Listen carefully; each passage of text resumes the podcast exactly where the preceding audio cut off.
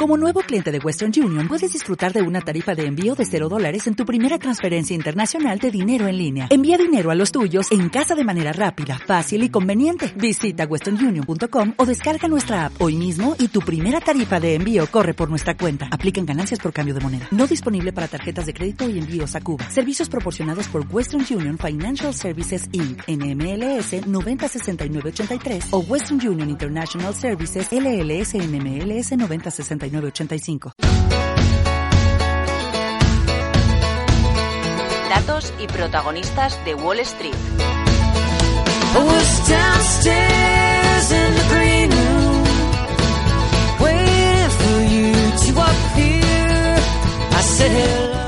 Ese comunicado de la Reserva Federal parece que es la cita que marcará la jornada en Wall Street. Eh, se producirá esa revisión eh, de tipos de interés eh, con los mercados, las bolsas europeas ya cerradas, pero en cualquier caso atentos a eso y también atentos a la rueda de prensa de Janet Yellen, la presidenta del Banco Central Americano. Alexis Ortega, socio director de Finagentes Gestión, buenos días. ¿Qué tal? Muy buenos días, Ana. Tenemos a la Reserva Federal en donde muchos dicen que podría relajar ese discurso y eso sienta bien a las bolsas, por lo menos en el día de ayer.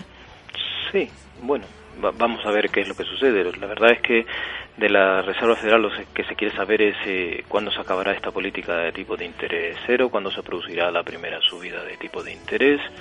La verdad es que estamos hablando de unos periodos de tiempo tan largos que la opinión puede cambiar inmediatamente. Ya ve lo que ha pasado con el Banco Central Europeo, que en apenas tres meses ya ha cambiado de opinión sobre cuál es la situación económica de la eurozona, si se parece o no a Japón o, o, si se parece a Japón, si estamos en deflación o estamos en deflación, si tenemos que hacer un QE o no tenemos que hacer un QE, si tenemos que comprar más deuda o expandir más el balance o no con lo cual de alguna manera es interesante, por esto que ahora mismo el mercado se está concentrando en ese tema del periodo extendido de tiempo, que es la frase con la que realmente se ha marcado la idea de que va a tardar mucho en subir los tipos de interés, si esa frase desaparece, pues entonces parece que va a subirlos antes, pero en cualquier caso, reitero, no se está hablando de una subida de tipo de interés mañana, se está hablando de una subida de tipo de interés para el primero, segundo o incluso el tercer trimestre del año que viene, lo cual, como le digo, es mucho tiempo.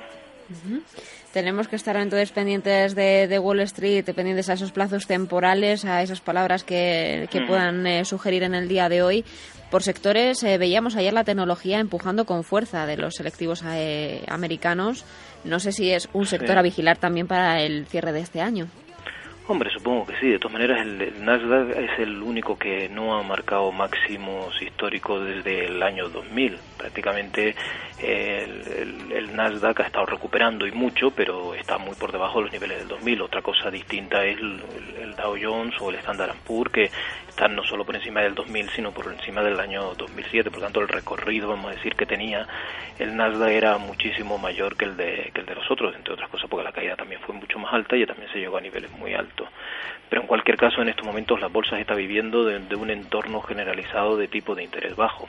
La verdad es que la gran duda que hay ahora en este mercado es si realmente la economía americana ha, ha tenido un desacople con el resto de economías, porque lo que realmente estamos viendo es una cierta desaceleración de la actividad económica, que ha motivado en cierto modo este cambio de opinión tan drástico del Banco Central Europeo sobre las medidas a realizar y incluso tras, el anuncio de lo que del Banco Central de, de China, en donde está inyectando otra vez liquidez y dando liquidez al, al, a los principales bancos chinos es una constatación de que hay un cierto grado de desaceleración y por lo tanto de alguna manera hay que estimular muchísimo más la economía.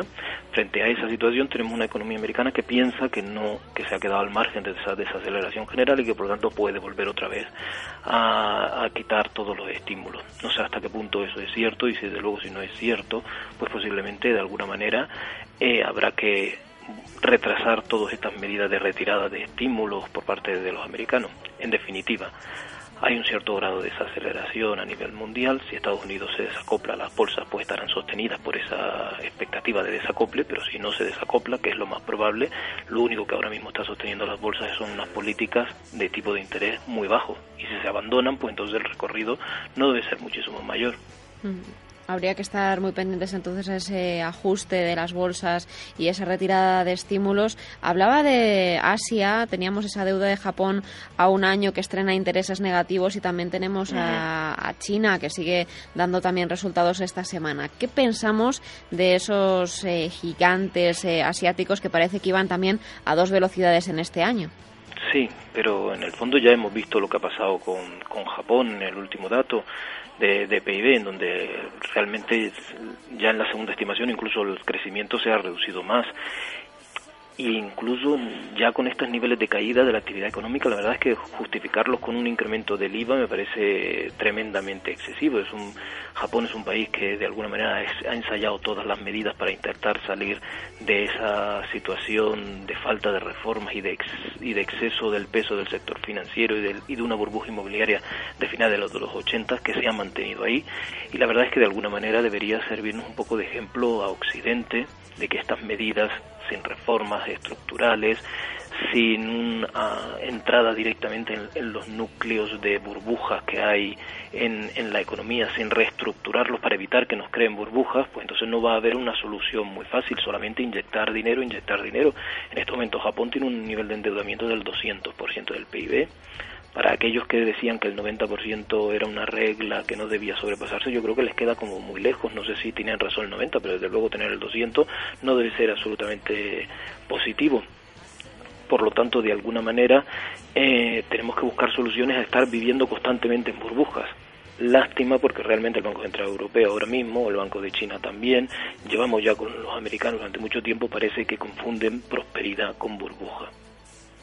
Entonces habría que, enseñarles el diccionario, ¿no? Un poco diferente. Sí, de, alguna de alguna manera, pero es que real, realmente es una huida hacia adelante sin querer resolver los problemas de fondo. Y si no se resuelven los problemas de fondo, no vamos a tener más que una burbuja tras otra burbuja y convencer a la población de que una burbuja es prosperidad y no es lo mismo. Una burbuja acaba siempre estallando y generando un problema social de manera importante. Y la verdad es que eso ya está impregnado en la sociedad después de mucha burbuja que venimos viviendo de prácticamente los años 70, pero sobre todo a partir de los años 90. Y realmente el efecto de eso es, en cierto modo, todo lo que estamos viviendo de fondo en, el, en, en, la población. Primero, poblaciones pues desafectos con sus políticos. Eh, por otro lado, una desmembración del sistema monetario mundial, en donde se está creando ahora otro sistema monetario por parte de los acreedores asiáticos, que son los más perjudicados por estas políticas de monetización de la, de la deuda. Luego tenemos una población que realmente desconfía de la capacidad de gestión de la oferta monetaria por parte de los bancos centrales y por tanto crean su propia divisa, que son las criptodivisas por lo tanto, de alguna manera hay una cierta desafección de toda la sociedad a la gestión de los bancos centrales, por mucho que ahora los conviertan en héroes, pero en cierto modo son esos bomberos que crearon un incendio y luego posteriormente quieren aparecer como héroes porque lo han apagado, pero el incendio lo han creado ellos.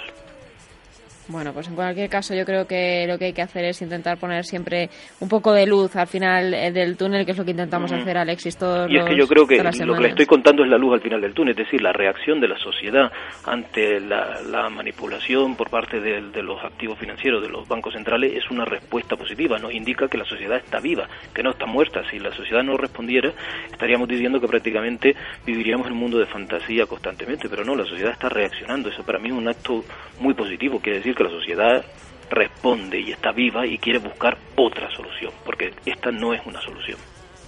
Pues esta no es la solución, pero intentaremos dar alguna. Alexis, gracias una semana más por poner luz al final del túnel y la próxima vez le espero también con una linterna, no sé si de bajo consumo, porque a este paso...